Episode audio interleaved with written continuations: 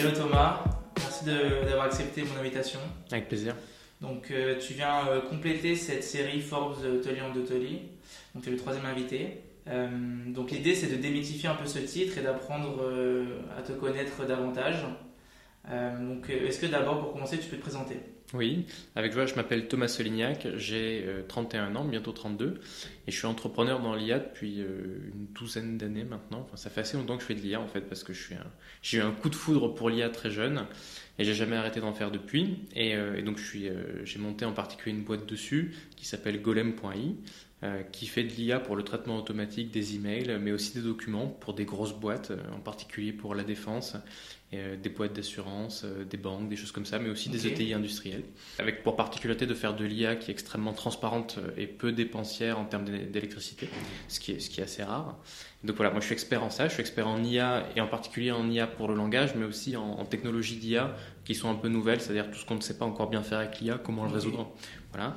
Et depuis un an et demi, j'ai créé une activité euh, d'accompagnement des entreprises, principalement des PME ETI dont le cœur d'activité n'est pas euh, euh, l'IA en soi n'est pas l'IA ou n'est pas la tech, n'est pas le digital, pour les aider à mettre en place de l'IA et pour aider en fait tout le territoire français euh, à prendre appui sur l'IA très lourdement, très rapidement, parce qu'aujourd'hui en fait c'est facile d'y aller euh, assez rapidement. Voilà.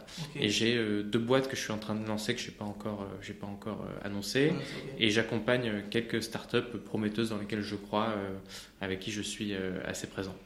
Et il vient d'où ce coup de foudre pour l'IA euh, ça vient du fait que moi je suis, développeur de formation, donc j'adore la technologie, euh, mais aussi je suis un grand fan des sciences humaines. Je fais des études de philosophie en parallèle euh, de mes études d'ingénieur. Et tout simplement, l'IA c'est un endroit qui est merveilleux pour ça, dans lequel on va trouver le croisement de la tech et des sciences humaines. Euh, et, c'est très rare, en fait. Enfin, c'est très rare. C'est assez rare, je trouve, à mon sens, d'avoir un endroit qui mélange aussi bien la tech au sens dur du terme euh, et les sciences humaines, euh, la linguistique en particulier, etc. C'est ce qui m'a donné envie à la base. Évidemment, il n'y a pas que ça, hein, mais c'est un, domaine extraordinaire de, performance, de problématiques en même temps philosophiques, éthiques et technologiques. Et tout cet, entremêlement-là, et je le trouve très excitant. Quoi. Ok, et tu penses que, enfin, je sais pas, tu as, la réponse, mais tu as été du coup classé au Forbes par rapport, par rapport au fait que tu avais monté déjà des boîtes dans, dans l'IA ouais. Oui, oui, et puis euh, en particulier les travaux que j'ai menés euh, avec Golem, c'est que en fait c'est parti du fait que j'ai créé une tech euh, d'interprétation du langage, donc une technologie qui est capable de comprendre le langage humain, qui est en, en orthogonalité complète, en, en, différence complète avec tout ce qui existe sur le marché. Okay. C'est-à-dire c'est pas du deep learning, c'est une approche radicalement nouvelle, plutôt basée sur la linguistique et qui a d'énormes qualités grâce à ça, notamment le fait qu'elle peut trouver de la fiabilité et de la transparence, alors bien même qu'elle n'a pas besoin de données pour fonctionner.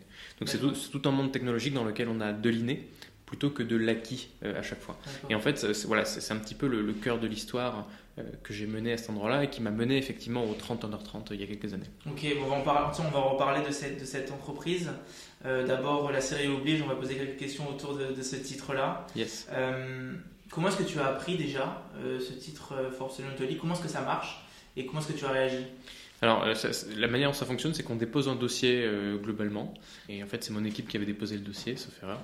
Et, euh, et, en fait, je l'ai appris par mail. Voilà. Donc, euh, euh c'est moins. Il n'y avait pas les, il avait pas les confettis dans la pièce. Il y avait pas de voilà. Mais voilà. Donc, j'ai reçu le mail et après, je l'ai annoncé à mon équipe. Et alors, le, point important quand même, c'est la remise des prix. Voilà. Ça, c'est vraiment l'événement le, plus important puisqu'on remet un prix. Les autres 31 30 se rencontrent. Il y a la publication du, du, du, Forbes spécial où on est annoncé avec tous les autres nominés, etc. Voilà. Donc, ces moments-là sont très importants. Donc, il y a un événement qui a lieu normalement qui, je crois, a lieu quelques mois après, qui, dans mon cas, à cause du Covid, a eu lieu plus d'un an après. Du coup, ce qui fait que ma promotion et la promotion du dessus se retrouvaient ensemble, ce qui fait que ça a été chouette pour une partie, on a rencontré beaucoup de monde. Voilà, et donc c'est un événement dans lequel ils invitent des entrepreneurs à venir euh, parler de leur expérience, ou, euh, ou, des athlètes, des personnes inspirantes, etc.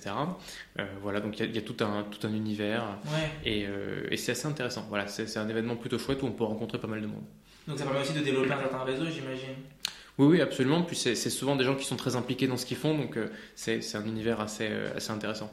Et est-ce que euh, tu as vu un avant et un après titre Force Tolly je, je, dirais que ça a pas mal aidé sur mes, sur mes interventions. Je, passe beaucoup, je passe beaucoup de temps dans les entreprises à, à faire de l'évangélisation, à apporter un point de vue différent pour les aider à adopter les nouvelles technologies et l'IA en particulier c'est des titres qui sont inspirants, euh, qui, qui, aident un peu à y voir un peu plus clair. C'est difficile pour une boîte hein, qui, dont le cœur n'est pas tech de se dire ok, ce gars-là, euh, il, ouais, il fait sens ou pas, etc. Donc c'est des étiquettes qui sont utiles.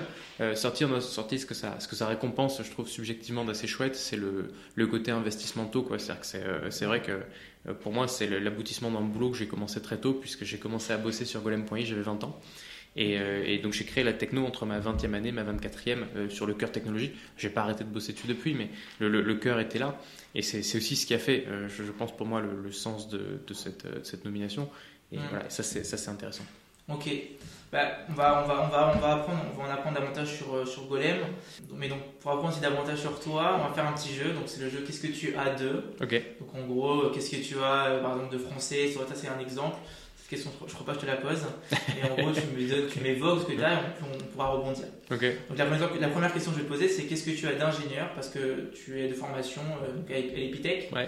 Formation d'ingénieur. Je crois que j'en ai euh, les qualités. Je suis assez. Euh, euh, j'ai les côtés un peu classiques de l'ingé avec un côté très euh, carré, analytique, rationnel. J'en ai aussi les défauts qui est que des fois je peux être trop rationnel.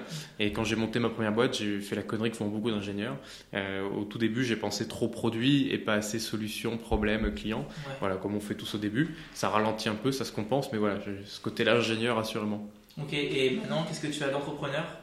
Ah, tout. Je pense que tout dans ma vie, sans l'entrepreneuriat, en vrai, c'est ce que j'adore faire. Je pense que même si j'avais, même, si ça n'avait aucun autre intérêt que ça, même sans aucun avantage financier ou quoi, j'adore monter des projets. C'est ce que je veux faire, être avec des gens, résoudre des problèmes, des, des, problèmes de la vraie vie qui ont un impact. C'est le truc qui m'éclate et c'est ce que j'aime faire. Donc là, maintenant, on va profiter pour parler un peu de, de, ces entreprises-là que, que tu as montées. Donc, commençons par Golem. Donc, si je, enfin, je crois que c'est ta première entreprise. Mm-hmm. Euh, finalement, elle vient d'où euh, cette idée? Euh, En fait, elle vient du contrôle vocal à la base. C'est-à-dire qu'il faut imaginer qu'on est en 2012. Qu'en 2012, pour remettre le, on va dire le décor technologique, il y a Siri. Mais en termes de contrôle vocal, il n'y a pas grand-chose d'autre. Et Siri, c'est très sympa, ça plaît à tout le monde, on entend parler partout, mais c'est un petit peu gadget. Et en fait, la question c'est comment faire en sorte que l'univers entier digital devienne vocal? Et en fait, par ce biais, je vais travailler sur plein de choses. Et petit à petit, par des étapes successives, euh, je vais me mettre à travailler sur le langage lui-même plutôt que le vocal à proprement parler. Et donc, ça va m'amener progressivement sur la question du traitement du document et de l'email qui, va être, qui vont être deux endroits sur lesquels on va avoir une réponse particulièrement intéressante de la part des boîtes, puisque tout simplement, euh, euh, le documentaire, évidemment, on l'imagine, c'est important pour plein de raisons, pour prendre des décisions rapidement par exemple, mais l'email, c'est aussi une problématique massive. C'est ce qui fait qu'aujourd'hui, en, en, 2024, l'email, c'est aujourd'hui ce qu'on vend le plus, c'est-à-dire aider les boîtes à faire en sorte d'avoir une relation client qualitative, mais aussi extrêmement réactive, dans laquelle, ben voilà, aujourd'hui, on, doit pouvoir envoyer un email à une relation client et recevoir une réponse presque instantanément. Ça, ce n'est évidemment possible que grâce à de l'IA et de l'IA de qualité. Donc c'est drôle parce que tu montes ça en 2012. Ouais. Donc euh, aujourd'hui, on en parle beaucoup de l'IA, mais c'est quelque chose. Est-ce qu'à l'époque, tu étais déjà précurseur ou c'est en fait une traîne qui existait déjà? Et en fait, c'est juste qu'aujourd'hui, on en parle c'est assez vieux quand même l'IA en vrai, on en parle depuis euh, les premiers bouquins d'IA je crois remontent aux années 50. Mhm. Euh, donc on a, ouais, on a des choses assez vieilles et puis même le terme est plus, plus ancien. Hein. donc, euh, donc, non, non, je, je, alors précurseur peut-être un peu parce qu'il y avait moins de personnes à l'époque qui étaient à fond sur l'IA, comme mhm. je l'étais, ou alors qu'aujourd'hui tout le monde en parle, mais oui, ça, ça c'est vrai, c'est nouveau. Mais, mais non, l'IA est, est un, quelque chose qui existe depuis, depuis un certain temps. Et d'ailleurs, je me souviens encore quelques fois L'autre jour, il y a une personne que, j'ai rencontrée qui m'a dit Mais comment ça se fait que vous êtes sur l'IA depuis si longtemps? C'est pas possible. L'IA, ça vient d'arriver, il n'y avait rien avant un an. Et, la, question était candide, mais elle, était sérieuse. C'était euh, vraiment des gens qui pensent que l'IA a été inventée l'année dernière. Mmh.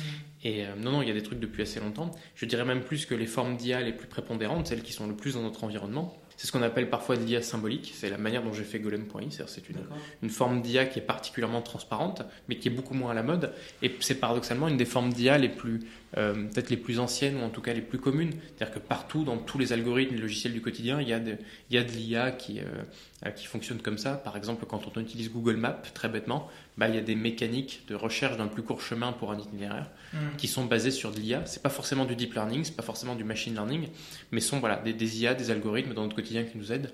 Idem dans des avions, tout ce qui est navigation, etc. Enfin, voilà. Et quand tu dis, euh, quand tu parles de Golem comme, comme une, une, IA transparente, est-ce que, enfin, dis-moi si, si, je me trompe, est-ce que tu parles quelque chose d'éthique aussi? Ouais. Euh, et tu parles de Siri? Euh, donc là, je fais un peu un lien, mais on entend beaucoup parler de Ah, Siri nous écoute, euh, quelque chose de non éthique, on va dire de cette manière. Mhm. Est-ce qu'il y a aussi ce, est-ce que c'est aussi important pour toi de, de promouvoir ça? Oui, il y, a une partie de comment dire, il y a une partie de chance aussi euh, qu'il faut pas sous-estimer, qui existe toujours quand on fait de la recherche, de l'innovation, mais encore plus en entrepreneuriat peut-être. Quand j'ai créé Golem.i, j'ai pris le chemin qui me paraissait le plus naturel et le plus intelligent. Ma surprise n'a pas été tant d'y arriver que le fait que les autres boîtes, les autres chemins technologiques qui ont été adoptés sont allés complètement ailleurs. Et en fait, ma surprise, ça n'a pas été que nous soyons relativement éthiques, ça a été que les autres le soient aussi peu, en fait, Ok. aussi bizarrement. Et on- effectivement, la, la transparence, euh, c'est une qualité extraordinairement utile en IA, euh, avant même d'être éthique. C'est-à-dire que euh, ça permet tout simplement d'avoir des systèmes qui peuvent rendre des comptes. Et donc, par exemple, quand on a un comportement qui convient ou qui ne convient pas, grâce à ça, on peut savoir qu'est-ce qui s'est passé et donc euh, compenser le comportement ou le corriger d'une manière très facile. Voilà. Et ça, c'est un truc qui est quasiment absent du deep learning euh, fondamentalement, Mhm. parce que ça marche pas de la même manière. Donc oui, il y a un enjeu éthique, euh, il, va se manifester de différentes manières, plus ou moins directement, mais de la même manière, de- par le fait qu'on consomme très très peu de data pour fonctionner, on a aussi une, une, une inclinaison plus naturelle pour un respect de la confidentialité des données, ce qui est un enjeu majeur en IA, sachant qu'en plus, euh, toutes les boîtes qui, euh, qui développent de l'IA, enfin une grande partie des boîtes qui, qui font de l'IA, euh, ont aussi un enjeu sur euh, de la publicité. Et on sait que la publicité, c'est la data. Ouais. Donc il y, a une- il y a une espèce de bataille sur la confidentialité et la, la privacy des données qui, qui est monstrueuse. Et oui, ça, ça fait partie de notre, notre cheval de bataille. Il y a quelque chose aussi que je trouve intéressant euh, et qui est, euh, on va dire, moins focalisé sur l'IA, mais plus sur, cette entreprise-là que tu as montée. Tu avais 20 ans quand tu te lances dedans. Déjà que c'est compliqué de se lancer dans l'entrepreneuriat. À 20 ans, je trouve que c'est plus compliqué. C'était quoi ta mentalité à l'époque? Euh, c'est une bonne question. Qu'est-ce que c'était ma mentalité à l'époque? Je pense que ce qui m'a amené aussi loin, c'est euh, c'est un état d'esprit très particulier. C'est celui de se dire, euh, il n'y a que deux chemins, il y a réussir ou apprendre. Euh, alors je le retraduis dans des mots entrepreneurs. hein. C'est- c'est- c'est le, il, y a le, il y a le papier cadeau en entrepreneur qui passait par là, mais c'était vraiment mon mindset euh, de, de base. Euh, et je je- j'avais la conviction profonde que tout à la fois, j'étais pas forcément le mieux équipé euh, à l'heure actuelle, voire très mal équipé sur certaines dimensions, mais qu'il n'y avait qu'une seule chose à faire, c'était de le faire. Que quelque Mhm. part, en, en, en forgeant, on devient forgeron. Pour entreprendre, il faut monter des projets, il faut y Ouais. aller. Euh, on peut se planter, on peut, on, on peut, on peut faire des conneries, mais à un moment donné, la seule manière de réussir, c'est d'y aller franchement. Et effectivement, et d'ailleurs, je pense que ça se, ça se, aujourd'hui, ça se légitime. Moi, je suis pas mal d'entrepreneurs, je suis dans des, des réseaux d'entrepreneurs, dans des, des incubateurs, et ça se voit, les, les, les boîtes qui réussissent sont pas forcément celles qui ont le plus d'intelligence, parce qu'on on- on mesure souvent les choses en intelligence, mais c'est plutôt les boîtes qui ont la ténacité, l'énergie et le courage. Et en fait, le courage, c'est une qualité tellement rare. Et en fait, euh, je- quand je me suis lancé, je me suis dit, ok, je vais constamment sortir de ma zone de confort et c'est ok. Donc je vais me, je vais, je vais avoir peur, quoi. Je vais, je- et, et c'est pas grave, et je vais le faire quand même, et ça va le faire. Et avoir peur et le faire quand même, je pense que c'est une, c'est une très très bonne manière de faire. Et en l'occurrence, mon mindset était très tourné là-dessus. Je vais apprendre, je vais découvrir, et, et, et, ça s'arrêtera jamais. Mhm. Et je vais avoir peur et c'est pas grave. C'était vraiment les deux grandes dimensions. Mais est-ce qu'en plus, à 20 ans, tu me dis que tu as commencé à avoir cette passion-là parce que tu étais un développeur Donc, c'est-à-dire que tu commences à 20 ans à coder sur ton ordi euh, Ouais, ouais, je peux même euh, dire la, période, je crois que j'ai commencé dans euh, euh, l'été euh, 2012, ça fait rare, tu vois, et, je me revois exactement point par point, je vois, mais à l'époque j'étais dans un laboratoire d'IA où j'a- j'avais un, un mentor qui était le directeur du labo IA qui m'a beaucoup aidé, on en parlait énormément, on parlait énormément de- des sujets, de l'évolution de l'IA, etc. Et, euh, et je me revois avec lui, je- je- on hésitait, enfin, j'hésitais sur plusieurs sujets sur lesquels travailler, et ça Mhm. s'est lancé là comme ça, et à partir de là j'ai commencé à tester des choses, j'ai monté une petite équipe de 6 personnes, puis un an plus tard, c'est devenu une équipe de 16 personnes. Donc là, c'était la phase R&D. J'avais des personnes autour de moi qui avaient pour charge euh, tout ce qui était autour de la R&D pure, donc le fait d'implémenter l'IA dans des logiciels pour tester, voir si la commande vocale marchait bien. Et puis, euh, autour de 2016, euh, petit à petit, ce qui était un projet de recherche est devenu un, vrai projet d'entreprise. Et là, j'ai retapé la technologie dans un autre langage. D'abord, bon, ce qui était du détail, mais ça a changé beaucoup de choses pour nous. Et, on a commencé à trouver des cas d'usage dans les entreprises progressivement, notamment par le fait que je suis allé chercher une équipe pour commercialiser. Effectivement, alors c'est du courage parce que tu passes 4 ans en fait, à faire de la recherche sur ton projet. Ouais. Donc 4 ans où tu n'as en fait aucun lien avec les entreprises, avec... Euh, Ce qui était plutôt une erreur. Hein. J'aurais mieux fait euh, d'aller chercher des partenaires. C'est l'erreur que tu évoquais au début du podcast où tu disais que tu étais trop focus sur le produit. Oui, alors c'était certainement bien de faire des R&D fondamentales, mais je, je pense que j'aurais pu aller chercher des partenaires plus tôt, hmm. des personnes qui parlaient plus tôt, ça aurait fait du bien, ça aurait été utile. Euh, c'est pas facile quand on est, quand on est tech d'aller chercher des, des personnes autour de soi. le pire, c'est qu'il y a toujours des, des, des personnes pour dire oui, t'inquiète, moi je sais, j'ai le réseau, machin, etc en fait, euh, il y, a beaucoup de gens qui, prétendent savoir faire plein de trucs et il y en a très peu qui le font réellement.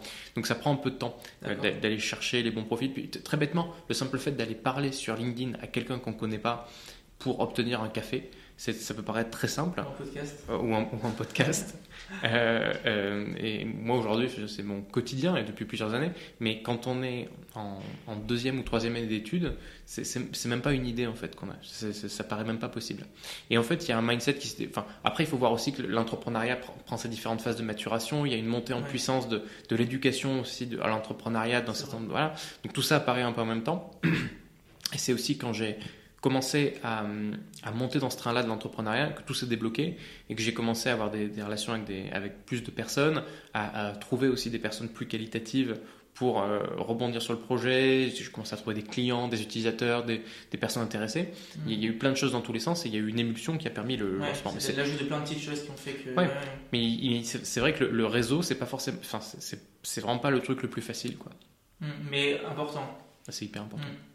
Euh, ben, ça va intéressant parce que tu peux peut-être déjà donner le conseil du podcast. Euh, aujourd'hui, à l'époque, tu étais précurseur en 2012, mais aujourd'hui, il y a beaucoup de boîtes qui se font. En fait, on dit c'est une boîte dans l'IA, une boîte qui veut optimiser les process, etc.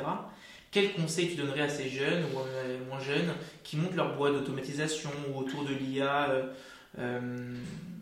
voilà, quel conseil tu donnerais parce que toi, bah, tu as monté une boîte dans l'IA Je pense qu'il n'y a pas de il n'y a pas de, de, boîte facile, il n'y a que des boîtes dont on aime la difficulté.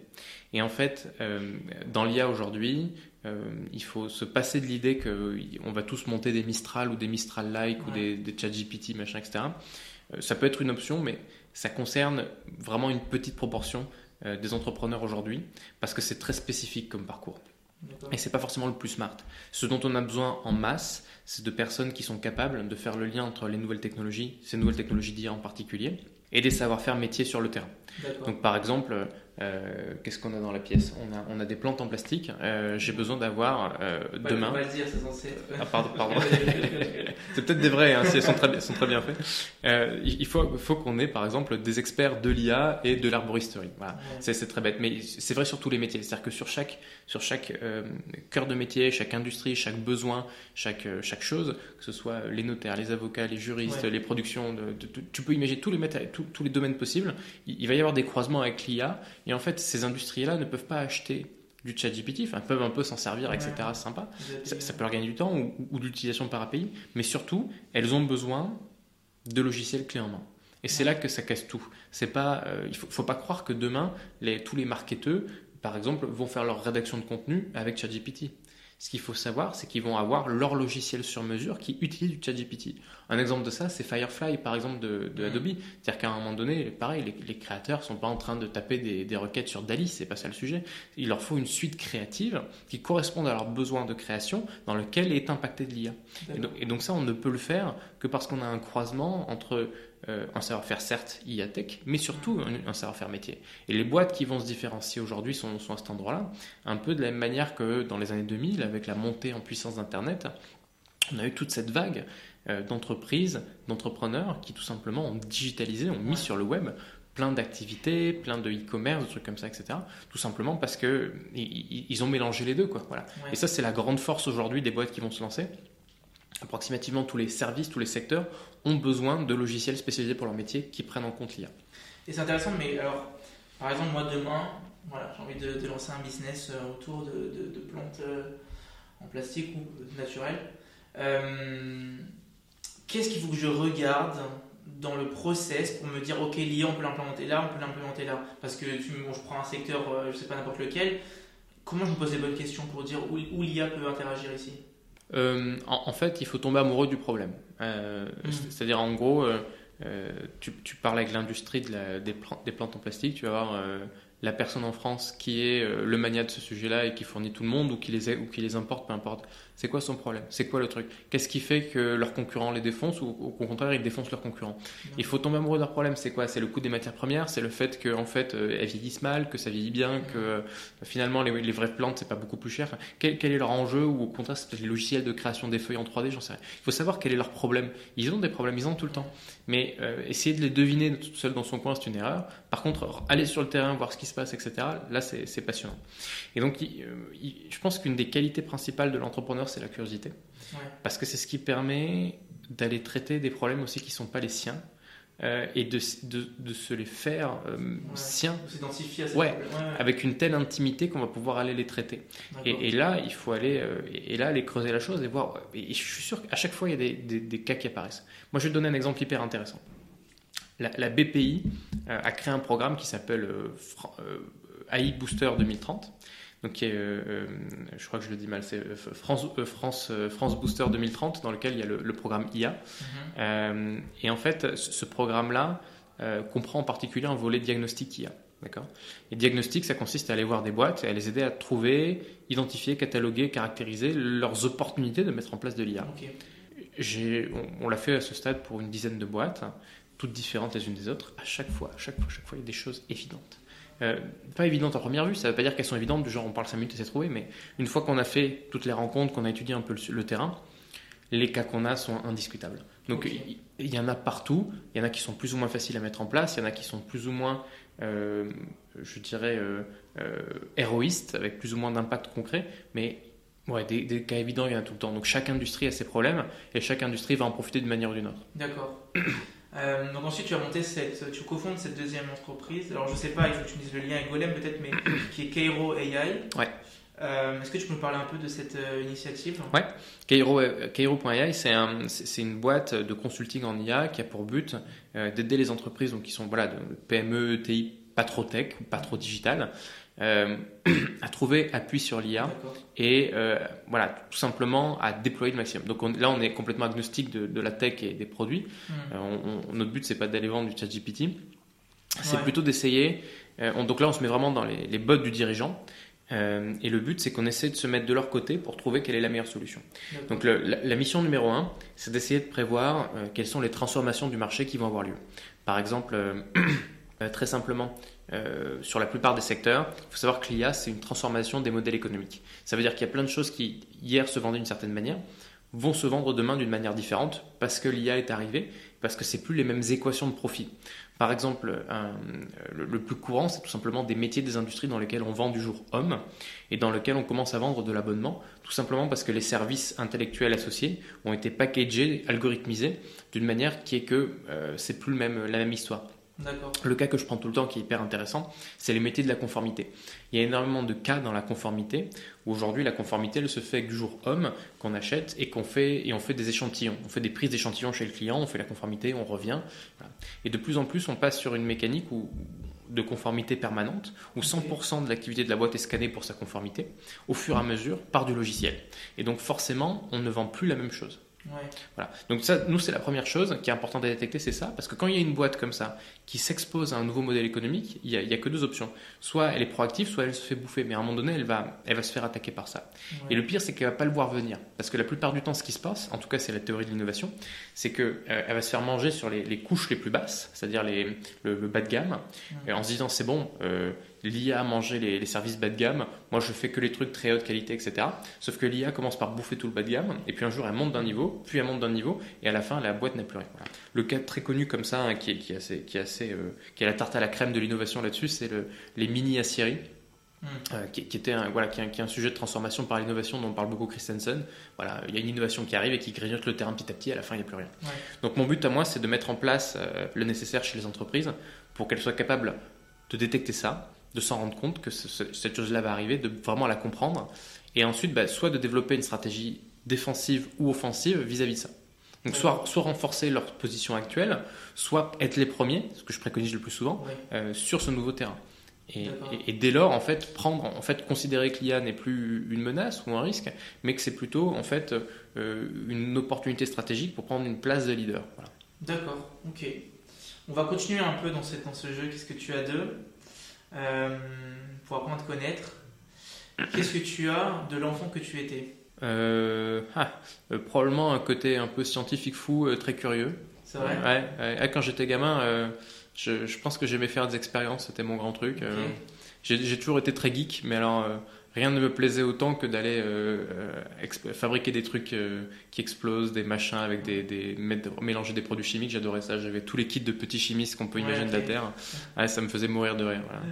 Ouais, c'est, ouais, ça, il y a autant que, que dans, dans l'IA, il y a plus, il y a, tu retrouves ce, ce, côté un peu je mélange plein de choses et je regarde ce que ça donne? Ah, mais tout à fait. Alors, non, pas que ce soit un processus hasardeux, qu'on s'entende, mais euh, ouais, mais moi je trouve que le, développement informatique, c'est un domaine formidablement créatif, quoi. C'est extraordinaire. Euh, je, je, trouve que c'est, enfin, tout ce qu'on peut faire avec, avec des lignes de code, enfin, c'est, incroyable, c'est inarrêtable. Moi, j'adore ça. Et, et, le code lui-même, en plus, c'est plaisant. Enfin, ça, c'est personnel. Moi, je trouve que coder, c'est très agréable. Mais, mais vraiment, ce qu'on peut faire avec, c'est un univers sans fin, plus qu'ailleurs, certainement. Quoi, voilà. Donc euh, oui, oui, c'est très très créatif d'être développeur. Qu'est-ce que tu as de ton lieu préféré dans le monde? Ah, je sais pas lequel c'est. Euh, je pense que ça doit être. Euh, je pense que c'est un resto pas loin d'ici que, que j'aime beaucoup. Ils font la meilleure mousse au chocolat qui soit, mais je, je, sais pas si ça compte comme le meilleur lieu spécifiquement. Ouais, ça marche, le lieu, c'est. Ouais, Enfin, qu'est-ce que tu as de, de, philosophe? Parce que les gens ne le savent peut-être pas, mais tu as fait, euh, tu étais à l'Université Paris-Nanterre, tu as étudié la philosophie. Ouais, en parallèle d'Épithèque, absolument. En fait, euh, je, suis un grand fan de philo, depuis toujours. Ok. Euh, et en particulier depuis quelques, enfin, il y, a plusieurs penseurs qui m'ont marqué. Celui qui m'a le plus marqué ces dernières années, c'est Carl Gustav Jung. Euh, tout simplement parce que c'est un, un, penseur euh, d'abord peu connu en France, parce qu'il est un, lourdement dissident de Freud sur plein de sujets, euh, alors qu'on a une France qui est, qui est, très marquée par Freud, euh, mais c'est aussi profondément le penseur du développement personnel moderne, dans ce qu'il a de profond, de juste et de sans marketing. Quoi. Ça, c'est vraiment le, sujet de fond de développement personnel. Et, euh, et par ailleurs, c'est aussi le fondateur d'une des typologies de personnalité les plus connues, qui est le MBTI, euh, sujet, dont, sujet que j'ai pas mal abordé euh, ces dernières années, notamment parce que j'ai animé une trentaine ou une quarantaine d'événements à Paris autour de, des typologies de personnalité jungienne et du MBTI en particulier. on fait pas mal à l'école on a tous ce, moment-là où on, le, on fait avec les quatre lettres. Ok, bah, moi, moi ma spécialité c'est de sortir des quatre lettres pour revenir sur ce qu'il y a juste avant, qui est le, la, lecture jungienne des types de personnalités, qui est fascinante et dans laquelle on, on, apprend beaucoup. Et je fais partie d'une communauté d'à peu près, euh, enfin que j'ai montée, j'ai monté une communauté où on a à peu près 1000, 1200, un truc comme ça, où c'est que des fans euh, de typologie jungienne et de MBTI qui parlent de ça en permanence. Ok, et, euh, et donc c'est drôle de dire que du coup la philosophie c'est quelque chose qui t'a toujours attiré ou qui t'a toujours plu. D'où ça vient? Parce que moi par exemple, moi j'ai beaucoup aimé la philosophie en prépa, mais du coup ça arrive à un stade un peu plus tard, euh, plus jeune. Où est-ce qu'on on, trouve ce désir-là? Mais je sais pas. Euh, Jung dirait que c'est ma fonction dominante intuitive, introvertie, je dirais, mais, mais, c'est la réponse cryptique. Euh, je, je, pense que mon, mon, mode de pensée a toujours été philosophique. Tu vois, il y, a, des gens qui pensent avec leurs mains, euh, il y a des gens qui peuvent penser avec euh, avec des maths. Tu vois, il y a des gens qui pensent avec les couleurs. Enfin, il y a plein de choses. Moi, je mm. pense que j'ai toujours pensé en concept. Donc j'ai toujours j'ai toujours pensé dans l'abstrait avec des concepts qui s'emboîtent, qui se mélangent, qui se déforment, etc. Et je pense que quand j'ai découvert la pensée philosophique, j'ai juste découvert une, un mode de pensée de réflexion qui est, je dirais, homogène avec mon esprit. Et ça, c'est très très bien fait. Je peux pas dire que quand j'avais 6 ans, je faisais de la philo, c'est pas vrai. Mais je, je, par contre, je suis tombé sur des bouquins philo ou des sujets philo très tôt. Et, euh, au point d'ailleurs que je me suis rendu compte à l'école, mes, mes profs me le faisaient remarquer, que j'avais une confusion parfois dans certains de. En particulier dans la littérature, parce qu'on faut du français assez jeune en fait, et on, on, analyse des textes. Et assez tôt, on m'a dit fais attention Thomas, est-ce que l'analyse que tu fais, c'est pas une analyse littéraire, c'est une analyse philosophique. Et je faisais la confusion. C'est là que j'ai eu le déclic, j'ai dit ah oui, merde. En fait, mon truc à moi, c'est la philo. Et quand j'ai su séparer les deux, vraiment l'analyse littéraire de l'analyse philosophique, le truc s'est clarifié et j'ai jamais arrêté de faire des philo à partir de là. C'était mon prof de terminale qui m'avait dit Thomas, n'arrêtez pas la philo. J'adorais ce prof, il était, il était génial. Il ressemblait à l'architecte dans Matrix en plus, donc c'est impossible de ne pas l'écouter. Ah. Euh, et, voilà, donc je l'ai écouté, j'ai jamais arrêté la philo à partir de là. Et euh, je me demandais, est-ce que tu as une approche philosophique de l'intelligence artificielle Assurément, assurément. Euh, je pense que euh, et alors, il y a beaucoup de penseurs euh, de la, ce qu'on appelle la philosophie de la technique. Mhm. Euh, on, pourrait en citer plein, mais par exemple Heidegger, Ellul, des choses comme ça, qui sont des, des, penseurs hyper importants de la, de la technique et qui ont raconté des choses hyper intéressantes, mais il y en a plein, on peut en citer d'autres. L'IA est, un sujet éminemment philosophique de tout point de vue. ne serait-ce par exemple que par le fait qu'il interroge la nature de la conscience, par exemple, très simplement, jusqu'à quel point est-ce qu'une complexité algorithmique ou logicielle pourrait être considérée comme un individu à part entière. Alors c'est un, sujet dont on adore parler dans les médias de manière extrêmement superficielle, mais c'est un vrai sujet à terme. On, est loin de cette pratique-là, mais en tout cas, je dirais que la, problématique nous est de plus en plus intime. Et, après, il y a toutes les problématiques euh, d'éthique euh, dans tout ce qui est automatisation de comportement. C'est-à-dire que, par exemple, quand on a une voiture autonome, la décision éthique euh, qu'elle prend, elles sont partout. Toutes les décisions de voiture autonome sont éthiques, c'est-à-dire euh, quel, niveau de risque je prends. Euh, j'ai une incertitude à cet endroit-là. Est-ce que je ralentis en faisant ralentir un peu la, un peu la, circulation, même s'il n'y a que 3% de chance, ou est-ce que je mets en sécurité quand même? Enfin, tout, est, tout est en permanence de, des choix éthiques. La différence avec un humain, c'est que c'est écrit dans du code. Donc en fait, l'IA, c'est un peu... c'est un peu de l'éthique programmée dans du langage informatique. Donc c'est alors que l'éthique, historiquement, dans notre univers euh, philosophique, c'est un truc un peu abstrait, un peu lointain, dès lors que ça vient de l'IA, en fait, l'éthique devient un truc euh, complètement concret et, je dirais même systématique. À tel point que, ouais, aujourd'hui, l'IA est une problématique philosophique. Alors, il y a plein de gens qui n'aiment pas ça parce que euh, fondamentalement, il faut passer à l'action. Il ne faut pas non plus que ça devienne euh, un espèce de détour où on va très longuement euh, faire des débats de comptoir sur l'IA. Il faut vraiment nous en protéger. Mais oui, l'IA est un, problème éminemment philosophique, et ce sans compter toutes les, tous les impacts. Par exemple, la transformation du travail et la manière dont ça change le sens du rapport à l'activité et la place du travail dans, dans la vie humaine. C'est une question qui est profondément travaillée en philosophie. Pour terminer cette série de Qu'est-ce que tu as Qu'est-ce que tu as de ton rêve le plus fou? J'ai plein de rêves fous, mais je ne sais pas lequel est le plus fou. Euh... un déjà. Euh, je crois que euh, un de mes rêves les plus, le plus, le plus fou quand j'étais gamin, ça devait être de je, me projetais toujours avec un espèce d'immense laboratoire dans lequel je pourrais fabriquer un peu ce que j'avais envie et puis faire venir d'autres chercheurs pour inventer des trucs dingues avec moi. Et je pense que ça, je pense que c'est un rêve qui a trouvé un, bon aboutissement d'une certaine manière. Voilà. Euh, j'ai la chance d'être entouré par un écosystème euh, euh, de, gens créatifs, passionnés, qui ont envie de construire des choses qui, qui est assez dingue. Et ça, c'est assez chouette, ouais. Ça, c'est ah, c'est que le début, hein, encore euh, un peu la, trentaine. Bah, je compte pas prendre ma retraite l'année prochaine, donc euh, oui. il, y a, il, y a, encore, il y a encore du boulot pour les 40 prochaines années. Et voilà, et tout, tout l'enjeu, c'est de, pour moi, c'est d'arriver aussi à avoir cette, cette, cette espèce de, laboratoire dans lequel qui est ma vie, dans lequel je, lance des projets, j'accompagne des personnes, qui, il y a des choses qui rentrent, des choses qui sortent, et puis, puis trouver aussi cette, cette confrérie, ce, cette équipe d'Avengers qui, qui m'entoure, ces personnes-là qui sont autour de moi aujourd'hui ou que je vais découvrir à l'avenir, qui, qui, sont avec moi et qui lancent les projets, qui sont à fond, qui partagent mon engouement, qui se découvrent elles-mêmes et qui découvrent le monde à travers ça dans, un, dans des projets, parce que je pense que l'entrepreneuriat est profondément psychologique et transformateur. Mais c'est beau ce que tu dis, ce que tu dis effectivement que les gens découvrent le monde à travers toi. Euh, bah, ça, me rappelle à travers, à travers eux-mêmes. ouais, mais aussi à travers, à travers toi, qui découvrent ton point de vue du monde. Oui, tu vois oui. Oui, oui, j'entends. Mais je, je, préfère qu'ils le fassent à travers eux-mêmes avant moi, sinon, c'est, en fait, c'est peut-être la limite entre euh, une boîte et une secte. Donc je, je fais très gaffe à ça. Non, mais euh, on va dire, ça va tomber du mauvais côté cette histoire. Mais, oui, oui, mais, oui, la secte, mais, mais, oui, il y a un côté très développement personnel dans, dans, dans, dans l'entrepreneuriat, c'est certain. C'est pas un hasard si tous les entrepreneurs sont, enfin, à quelques exceptions, euh, sont des fans euh, de développement personnel, de, psychologie, d'exploration intérieure, au point d'ailleurs que c'est plutôt un red flag euh, si c'est pas le cas, honnêtement, parce que c'est un problème. L'entrepreneur, c'est quand même une personnalité qui, est, qui a la particularité de s'identifier à la boîte. C'est-à-dire que les deux ne font qu'un à plusieurs égards. C'est-à-dire que si par exemple l'entrepreneur n'est pas capable de penser une certaine vision du monde, la boîte ne le pourra pas. Alors que dans l'entreprise, d'une certaine manière, toutes les, tu as des fonctions, si tu veux, qui ont, qui ont un sens en elles-mêmes, et tu peux avoir des fonctions qui s'adaptent un peu, etc. Mais bon, on fait avec, quoi. L'entrepreneur lui-même, si la boîte doit bouger, si la boîte doit changer parce qu'elle marche pas en l'état ou qu'elle doit développer une autre dimension de sa, de sa personnalité, parce que les personnalités, les boîtes ont des personnalités, bah c'est le, c'est le cofondateur qui doit changer de personnalité à travers ça. Et donc, et donc l'entrepreneuriat devient une, un, lieu de, un lieu de transformation. Je donne un exemple, on parlait tout à l'heure d'ingénieur et d'ingénieur entrepreneur. Un ingénieur entrepreneur typique, il déteste le marketing. Parce qu'ils considèrent que les choses sont auto-évidentes et que si, ça, si ça marche, t'as qu'à l'acheter, tant mieux pour toi. Tu vois et ça, ça, fait aussi un peu des boîtes comme Mistral, où, euh, qui, euh, avec toute la qualité qu'elles ont, quand elles ont une nouvelle version d'une IA, elles mettent un lien euh, torrent sur Twitter en deux mots, elles font, enfin voilà, c'est un style quoi.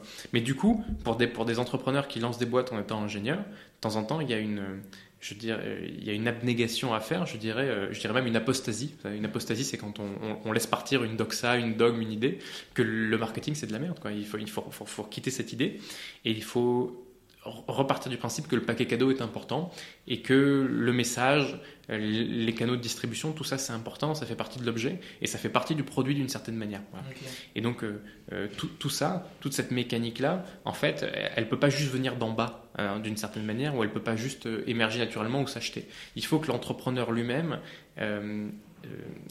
ait en lui profondément des qualités, des ouvertures qui permettent euh, à son équipe de, aussi de, qui lui permettent lui de recruter à cet endroit-là, qui permettent à son équipe de penser le monde comme ça. Et donc l'entreprise ne peut pas changer si l'entrepreneur ne change pas, et pas de bol, il se trouve qu'une startup ça doit changer tout le temps.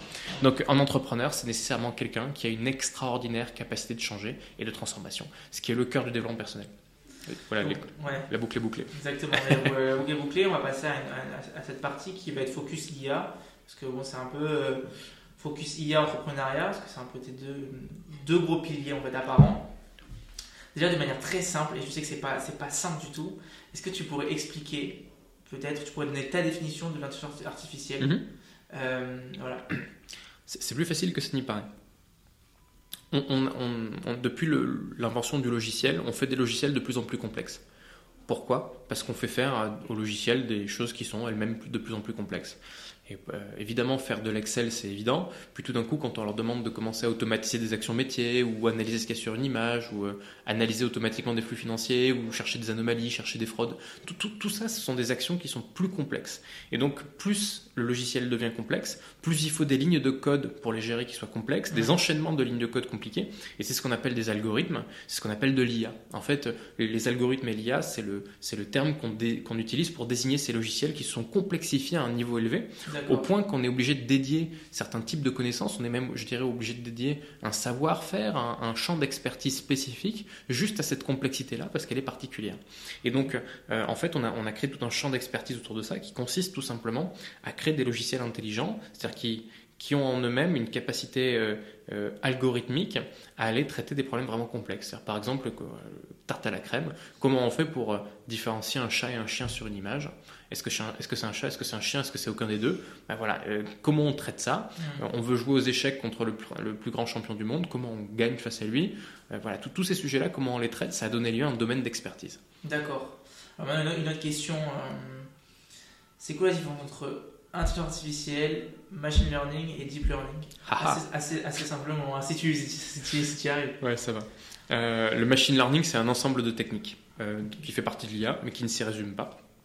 Ce sont des techniques qui ont comme point commun euh, le fait de laisser la machine trouver les corrélations intelligentes. D'accord. C'est un peu comme si... Euh, euh, on va prendre une métaphore, c'est toujours un peu grotesque les métaphores, mais je, au moins ça marche. Au moins, c'est ça, ça aide un peu. C'est comme si tu as quelqu'un qui va dans les bois, qui cherche des champignons. Et au bout d'un moment, tu sais que tu as des gars, ils sont vraiment très forts pour trouver les champignons, mais ils sont pas capables de t'expliquer pourquoi. Mais ça fait, ça fait 50 fois que le gars, tu l'emmènes chercher des champignons et qu'il s'est rendu compte que là, il y a un peu de lierre, là, il y a des cailloux comme ça, etc. Le mec trouve ses propres raisons lui-même. Ça, c'est ce qu'on appelle parfois de, euh, de l'induction. C'est le fait de faire émerger des espèces de raisonnements, des, des liens de cause à effet, des, des critères, des déductions qui, qui viennent spontanément, on n'en préjuge pas. Et en fait, le machine learning, ça fonctionne un peu comme ça. Ce sont des, des techniques dans lesquelles on, on donne à la machine souvent des exemples ou de la donnée, et de là, elle en, elle en extrait des, euh, des, des, éléments, des, des, données qui lui permettent de traiter l'information de manière un peu autonome. Et donc, ce sont souvent des approches statistiques qui ont la qualité euh, de traiter des problèmes complexes, parce que des fois c'est capable de, de, traiter des choses comme des images par exemple, ou de la reconnaissance vocale, ou des trucs comme ça, qui sont, qui sont pénibles à traiter avec des conditions très logiques mais euh, euh, qui aussi euh, a cette faiblesse que c'est du traitement statistique, donc c'est toujours un peu approximatif. Quoi. C'est pas parce que ça ressemble à un coup à un champignon qu'il y a des champignons, quoi, pour, pour le dire très simplement. Ok, ok. donc pour cette, merci pour cette analyse-là.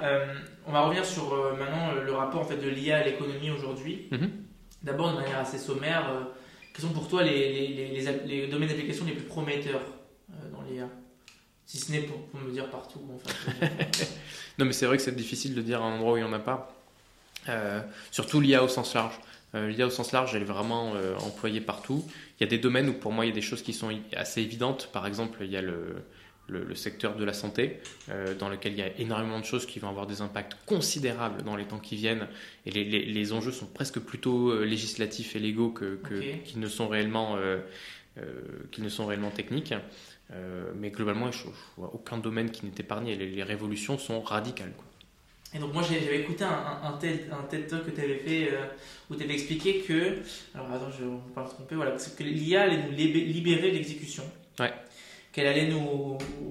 Finalement, on, on avait passé de, l'exécution à la stratégie, ouais. que tu appelles aussi un peu le désir. Et, que du coup, c'était quelque chose de presque salvateur, libérateur. Ça, peut l'être, en tout cas.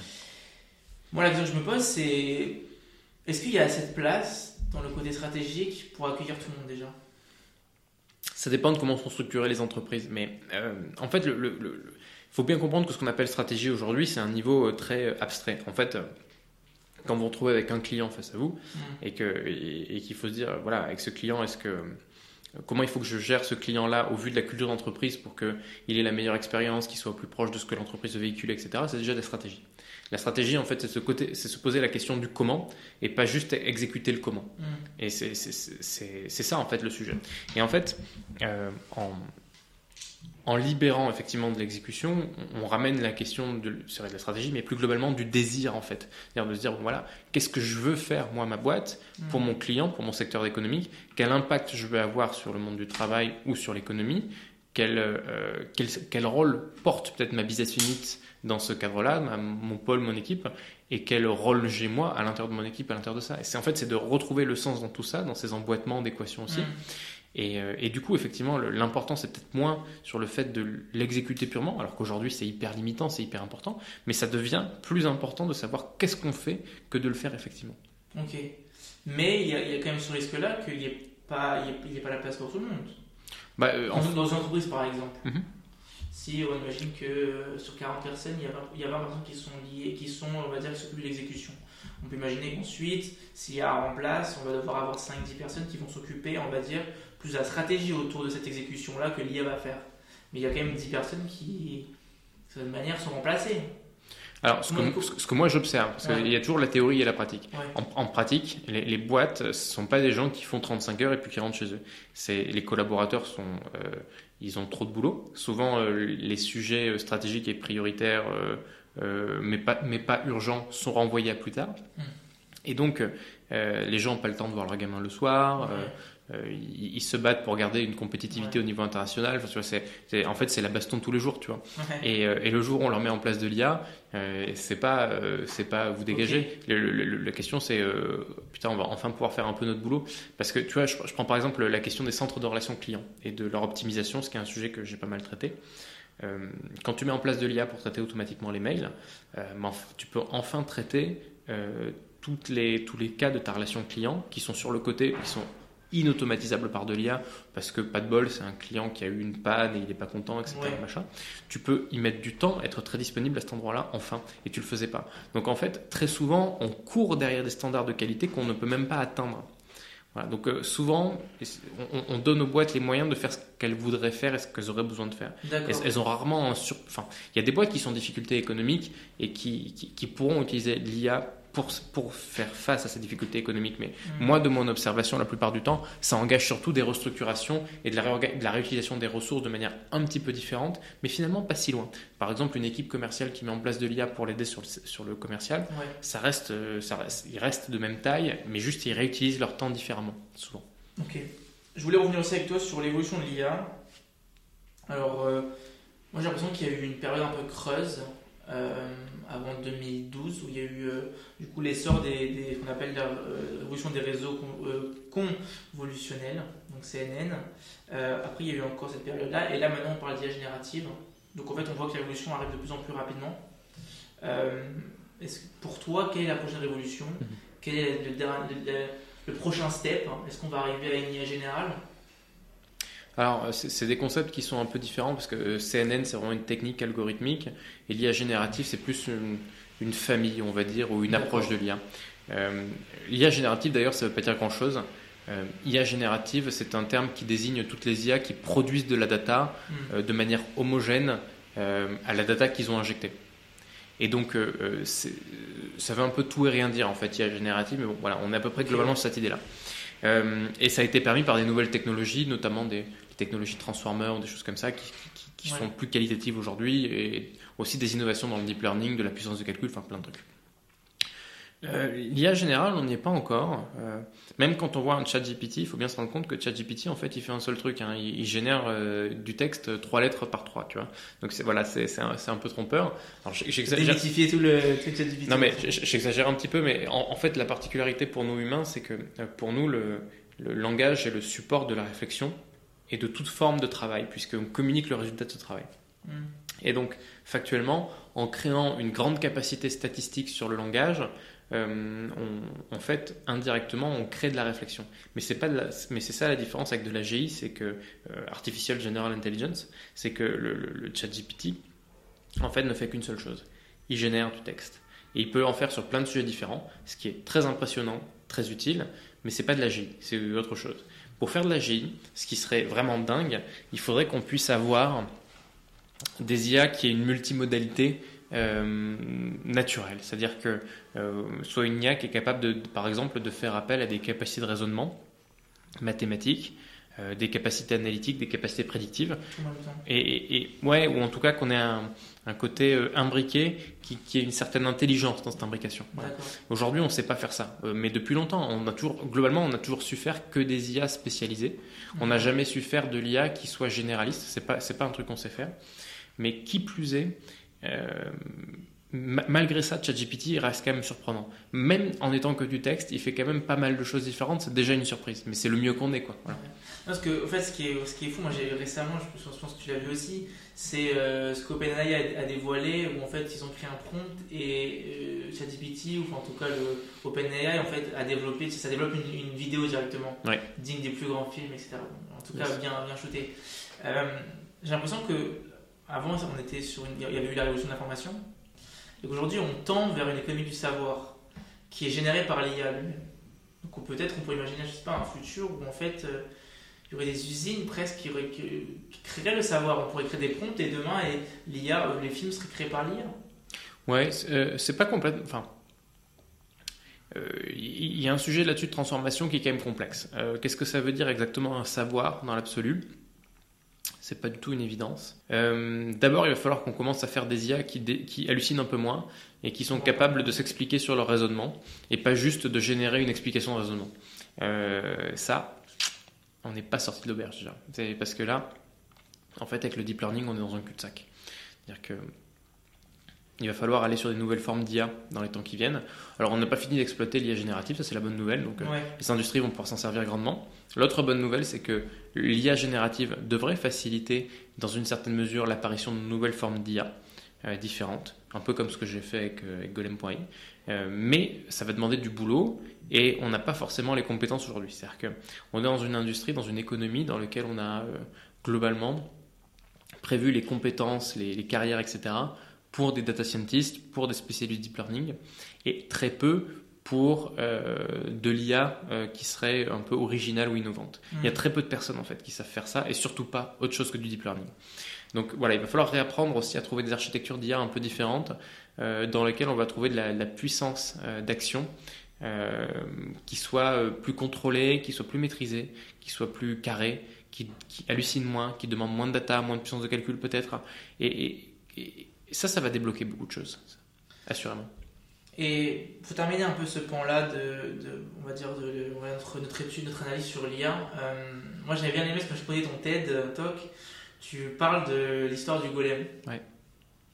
Euh, la question que je vais te poser, c'est en fait où est-ce que tu vois l'IA dans 5 ans, 10 ans? Où est-ce que tu la vois attendre Mais avant ça, ce qui est intéressant, c'est que l'histoire du golem, donc effectivement, ils écrivent émettent vérité sur le, sur le golem, et à la fin, ils effacent le Aleph pour finalement rester maître, qui est la mort en fait du golem à la fin. Ouais. Ou est-ce que, est que, par rapport à ça, est-ce que tu vois l'IA dans, dans 10 ans morte ou enfin morte parce qu'on l'utilise pas bien Ou Même si on s'en sert mal, elle sera toujours là. mais ce serait mieux qu'on s'en serve bien. ce, serait, ce, serait, une bonne idée quand même. comment dire L'IA est inéluctable. on peut ne pas faire de, on peut ne pas faire de blockchain on peut ne pas faire de Bitcoin, on peut ne pas faire de métaverse. Ce sont, ce sont trois options technologiquement parlant. L'IA n'est pas une option. L'IA, c'est le chemin, c'est-à-dire qu'on n'a pas le choix. C'est-à-dire que c'est le fait que les logiciels se complexifient, et tant qu'on voudra être dans un monde digital et que le digital voudra prendre plus de place, on aura besoin d'IA. Hmm. C'est tout. C'est une manière euh, de permettre la productivité au, niveau de, de, la civilisation humaine, en particulier du point de vue euh, point de vue euh, software. Donc il y en a besoin, c'est pas une, c'est pas un choix. Donc ça, ça, va continuer assurément. On va se planter parfois. Des fois on dirait que en fait l'IA ça marche pas si bien que ça, alors que c'est pas vrai. Il y en a partout. on parlera divers de l'IA comme on en a déjà parlé, mais qui est un concept un peu, euh, enfin c'est comme le concept de Moyen Âge, euh, Moyen Âge, âge moyen. Enfin, c'est pas comme si c'était rien passé au Moyen Âge non plus, tu vois. Enfin, c'est voilà, il y, a toujours cette espèce de concept de, il y, a une relecture très marketing et superficielle des âges d'or comme ça. Mais euh, en fait, l'IA progresse euh, substantiellement, conjointement au software depuis, depuis toujours, enfin depuis aussi longtemps que le software est là, d'une certaine manière. Et même si c'est en train d'accélérer, il se peut qu'on ait des phases de, où l'accélération se calme un peu. Par exemple, il y a un moment donné où on va peut-être avoir un, un, mur sur l'IA génératif tel qu'on la pense aujourd'hui. Et donc on va arrêter d'avoir des nouveautés tous les jours et on va commencer à passer dans une phase d'exploitation. Mais là, enfin, il faut imaginer l'écart monstrueux qu'il y a entre le tissu économique et la réalité des possibles en termes de tech. Et mm. donc le, le boulot qu'il y a à faire, il, est, ah mais il est monstrueux. Je veux dire avec ce qu'on sait faire en 2024, il y a de quoi nous occuper pour 40 ans quoi. Je veux dire de transformation, de trucs, de machin. C'est c'est putain, c'est du boulot. Puis ça prend du temps quoi. Je veux dire c'est pas simple pour les industries de se transformer. Mm. Il, y a, il, y a, beaucoup. Alors c'est générationnel aussi, mais il y a, il y a beaucoup d'industries qui ne je veux dire, qui ont des, échelles de transformation qui ne sont pas du tout à l'échelle de l'IA. À l'IA et dans le logiciel, on a des, échelles qui sont toutes petites. Quoi. Mais par exemple, la notion de court terme, c'est pas du tout la même suivant les industries. Du court terme pour la NASA, c'est 10 ans. Pour une équipe de logiciels dans une startup, c'est 3 jours. C'est pas, pas, les mêmes, pas les mêmes échelles. Quoi. Euh, et, et, donc ça, il faut en avoir conscience. Voilà. C'est cette, cette, cette, cette déchirure de la réalité entre ce qu'il est possible de faire technologiquement et dans le monde logiciel très vite et le, le, fait que ça s'imbibe dans le tissu économique, il y a un vrai gap à cet endroit-là. C'est pour ça que j'ai monté Keiro d'ailleurs. Keiro.i, j'ai créé pour aller créer des ponts à cet endroit-là et faire en sorte que euh, on n'attende pas que euh, vraiment on booste, comme ça qu'on électrise le territoire avec de l'IA. Mais ça, mais ça demande, c'est pas une évidence, ça demande d'inventer des, des, mécaniques, des, des mécaniques d'accompagnement, euh, de, de, de, formation, d'acculturation, de mise euh, de, mise en main de, nouvelles technologies qui, qui, qui, est pas simple. Quoi. Il y a une vraie question sur comment on fait ça. Et on y travaille tous les jours. Je pense que les États commencent à, réaliser petit à petit. On a vu le AI Act, AI Act qui est passé euh, récemment. Ouais, et puis la BPI quand même, avec le programme dont je te parlais tout à l'heure. Exactement, j'allais revenir. 80% quand même remboursé sur le volet 2 et 3, quoi. C'est quand, même, quand même assez important. Donc euh, le diagnostic, c'est le volet 2, le volet 3, c'est comment c'est choisir la, quelle forme de technologie il faut adopter, donc c'est l'architecture en quelque sorte. Et le volet 4 qui est pris à 50%, c'est la, la, partie euh, réalisation. Mm. Donc c'est quand même un investissement important, quoi. on voit rarement des subventions à 80%. Et pourquoi c'est important euh, pour un État euh, d'avoir une certaine souveraineté sur l'IA Parce que toute forme de technologie est toujours porteuse d'une culture et qu'un pays qui n'est plus maître de sa technologie n'est plus maître ni de son économie ni de sa culture. Mm. Et donc quand on importe de l'IA, quand on importe du chat GPT ou n'importe quoi d'autre, en fait, on importe indirectement ou directement euh, une manière de penser le monde qui est celle de l'IA en question. Et un exemple très bête de ça, même si ça peut paraître à la marge, quand on demande à ChatGPT de raconter une blague, vous le dites, voilà, fais-moi une blague sur X, fais-moi une blague sur Y, sur tel bord politique, sur tel truc, tel machin, etc. Il y a des sujets sur lesquels il dit, euh, ok, voilà la blague. Il y a des sujets sur lesquels il dit, non, je ferai pas de blague sur ce sujet parce que c'est pas bien c'est un peu arbitraire. Voilà. mais c'est des choses comme ça. C'est on vous lui demandez un processus de travail, vous lui demandez euh, comment écrire un mail à telle personne ou que faire de telle situation. Il va même vous, vous aiguiller possiblement sur des sujets, euh, je sais pas, de, euh, comment gérer ma vie de couple. Il, va avoir une opinion. Mais toutes ces réponses-là, elles sont profondément imbibées de la culture des, des, des, pays, des personnes qui ont produit les données en question. C'est pour ça d'ailleurs que euh, ChatGPT marche mieux en anglais euh, sur plein de choses parce que beaucoup de, beaucoup de données sont, en, anglophones. Mais plus largement, voilà, ça, apporte quelque chose. Et donc, si on veut, euh, si, on veut une capacité à ce que l'IA représente notre culture, d'une part, mais aussi à être capable de faire en sorte de ne pas juste être à la merci économiquement des acteurs qui font ce qu'ils veulent, notamment sur le point de vue légal, parce qu'aujourd'hui, la, la GDPR, c'est un projet extraordinaire du point de vue de la qualité euh, de vie des citoyens, mais c'est aussi un enjeu. Quoi. Je veux dire, il, fallait la GDPR pour que les, les, grosses boîtes se mettent enfin à se bouger euh, sur ce point de vue-là. Quoi.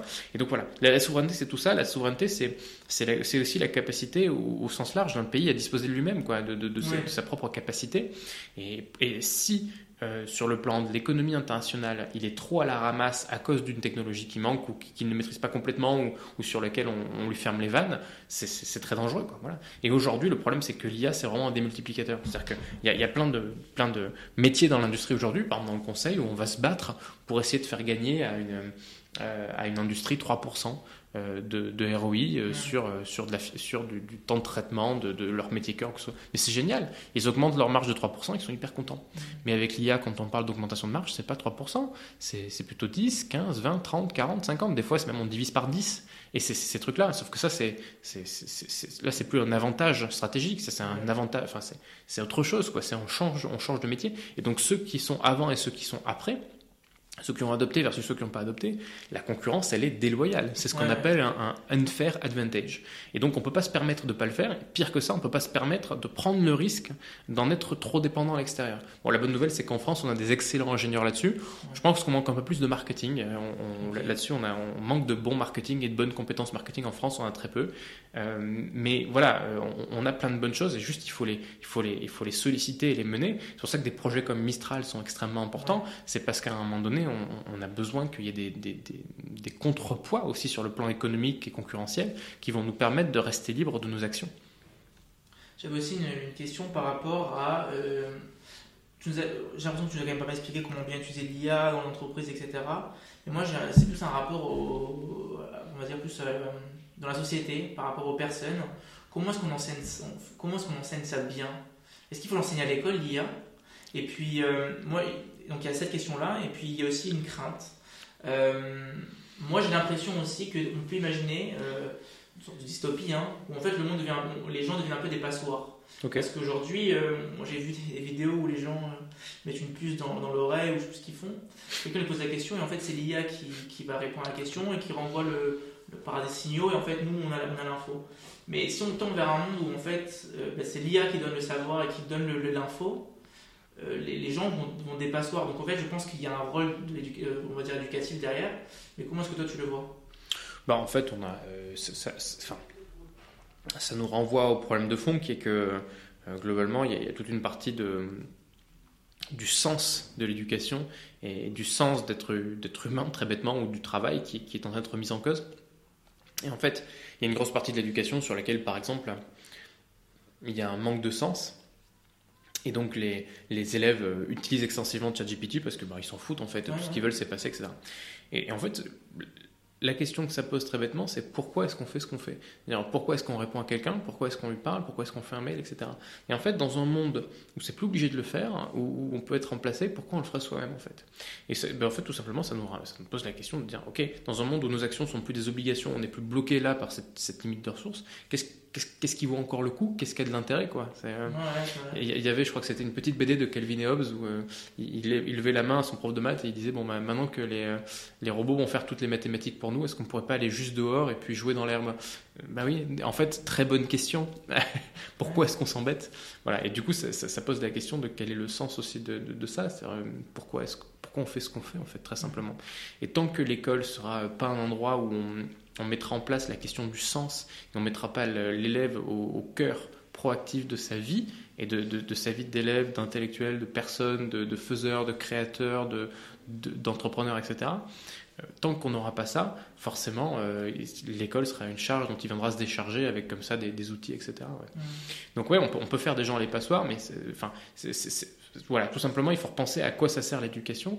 Euh, on devrait passer certainement plus de temps à faire des, personnes harmonieuses du point de vue de la personnalité, avec une personnalité équilibrée, qui sont des personnes capables d'introspection, qui sont capables euh, d'empathie, qui sont capables euh, de, vraies vertus, y compris in extremis, parce que je crois qu'il n'y a de vertu que in extremis. Toute forme de vertu non extrémiste n'existe pas à mon sens. Donc il faut qu'on ait des gens qui cette profondeur de vertu-là, qui, et, ça c'est hyper important.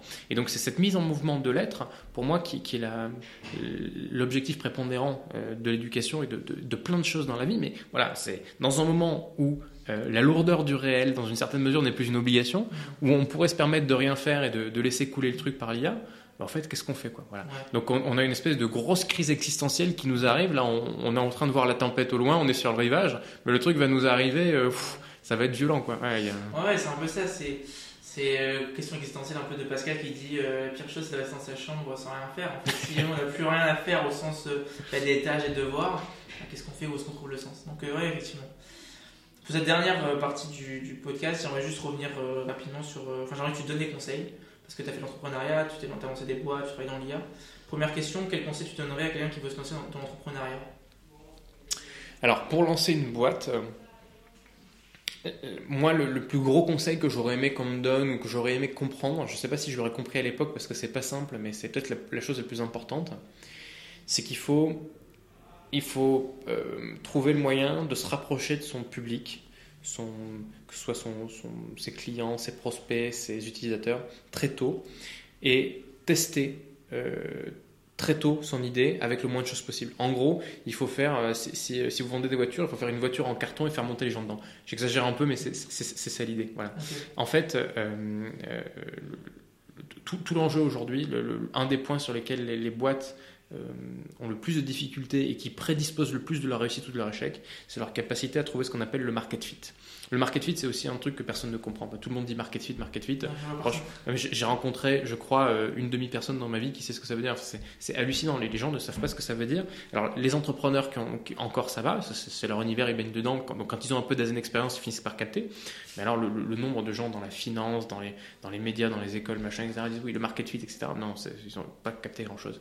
En fait, le, le premier sujet fondamental d'une boîte qui se lance, de trouver une, une, équation dans laquelle c'est pas juste qu'il y a un besoin, mais il y a une, une, équation qui marche qui implique une mécanique de distribution, un prix, un message et euh, une mécanique de rentabilité associée. Voilà. dit comme ça, ça paraît très simple, mais tout l'enjeu c'est de faire ça sachant qu'on n'a pas d'argent. Parce que si tu as déjà de l'argent, c'est plus une start-up, tu vois, c'est de l'investissement à la limite, tu vois, mais le but c'est de faire un à partir de zéro.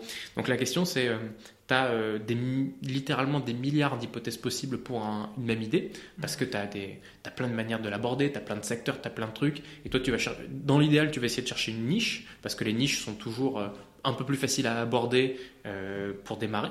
Mais du coup, quelle niche, tu vois, quelle mécanique, etc. Et, euh, et, le conseil, donc le gros conseil que je donnerais à, des entrepreneurs qui sont aujourd'hui, c'est d'aller chercher un market fit avec le moins possible en termes de produits. C'est-à-dire soit avec des maquettes, soit avec euh, un service qui est géré à la main par une personne, là où normalement ça devrait être un logiciel ou une IA, enfin, tous ces trucs-là. Et, et par, je vais vous donner un exemple qui est très bon de market fit de, ce point de vue-là, qui était assez intelligente. Il y avait une, une, boîte il y a quelques années qui bossait sur le fait de, de, revendre les invendus des boulangeries euh, aux personnes autour pour ben, voilà, le croissant dans, dans, on va être obligé de le jeter dans une demi-heure la, la, boulangerie ferme parce que voilà sinon ça, ça, devient du ça devient sec le lendemain.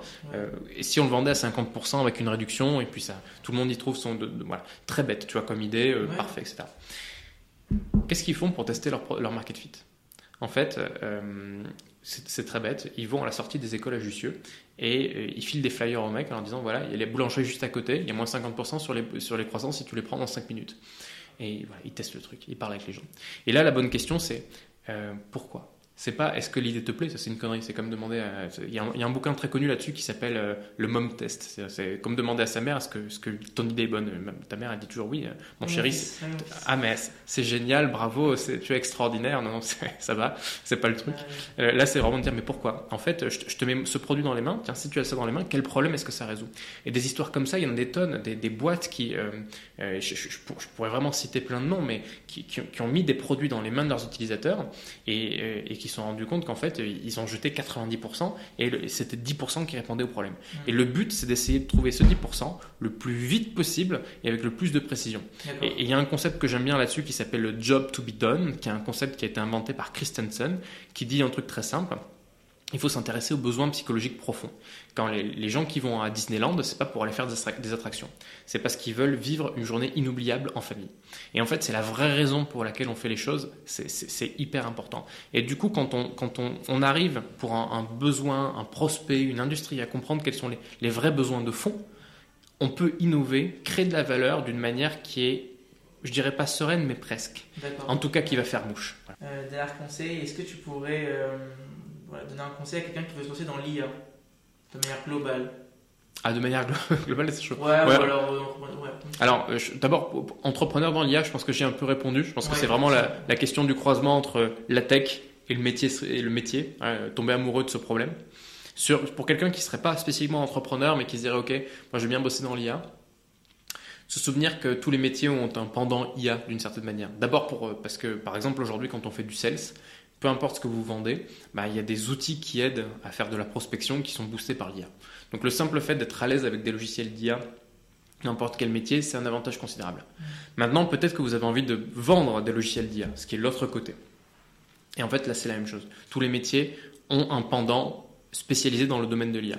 Vendre de l'IA, c'est pas exactement vendre autre chose. Il y a des spécificités. Peut-être que le client aura besoin de faire plus d'interconnexion, d'intégration. Il y a des enjeux éthiques ou il y a des enjeux de data, machin, etc. Enfin, il y a ses propres particularités. Et du coup, c'est vrai pour tous les métiers. C'est vrai pour le chef de projet, c'est vrai pour le designer, c'est vrai pour euh, les devs évidemment, mais c'est vrai aussi pour le, tout ce qui est métier du, du, DevOps, donc tous les métiers de l'hébergement sur le cloud. Mm. Euh, c'est vrai pour les, les, RH qui vont devoir organiser la montée en compétences des équipes et le, le mindset nécessaire à l'innovation. En fait, tous les métiers sont imbibés de, l'IA et, permettent l'IA d'une certaine manière. Donc, euh, euh, pour quelqu'un qui se lancerait dans l'IA, je dirais, pas forcément s'imaginer comme un dev ou, un chercheur, mais plutôt s'imaginer dans son cœur de métier comment est-ce que je pourrais l'appliquer à une boîte dont le cœur d'activité c'est l'IA. Ok. Bon, pour terminer le podcast, on a l'habitude de faire, euh, de laisser le mot de la fin à l'invité. Ok. Donc, est-ce que tu aurais un dernier conseil, un dernier mot, quelque chose qu'on n'a pas, qu'on n'a pas, qu'on n'a pas abordé encore? Pour terminer ce podcast Ouais, euh, pour, les, pour les boîtes qui sont en train euh, aujourd'hui de se poser la question comment mettre en place de l'IA et qui ne savent pas trop, euh, pas souffrir du syndrome de l'imposteur ou syndrome d'infériorité de dire bon, peut-être qu'on est trop petit, on n'y arrivera pas, on n'est pas tech, etc. en fait, il y, a, y a vraiment des boîtes extraordinaires qui sont pas tech, qui sont pas IA, qui sont pas data et qui ont des compétences hallucinantes et qu'il ne faut pas qu'elles perdent, faut pas qu'elles se découragent ou qu'elles s'inquiètent, elles vont y arriver en fait, très simplement. Parce que ce qu'elles font est hallucinant et on, va y arriver ensemble, on va les aider, elles vont trouver des moyens, elles vont trouver des ressources, elles vont trouver des, des startups avec qui, trouver des, des, des, relations parce que la startup va aller se focaliser sur leur métier et les aider, ils vont faire de la culturation, ils vont trouver des, ils vont trouver des, des, consultants et, avec de la subvention comme ce que je fais, enfin ils vont trouver des ressources et, et ils vont y arriver. Donc euh, moi j'enverrai ce message-là euh, euh, très pragmatique et optimiste aux boîtes qui ne se sentent pas encore aujourd'hui de se lancer dans l'IA, qui, qui, prennent confiance en eux et qui y aillent franchement parce que ça va marcher et je le vois tous les jours. Ok, très bien. Merci Thomas de, encore une fois d'avoir accepté l'invitation et j'ai passé un super moment avec toi. Merci beaucoup, c'était un plaisir. À bientôt.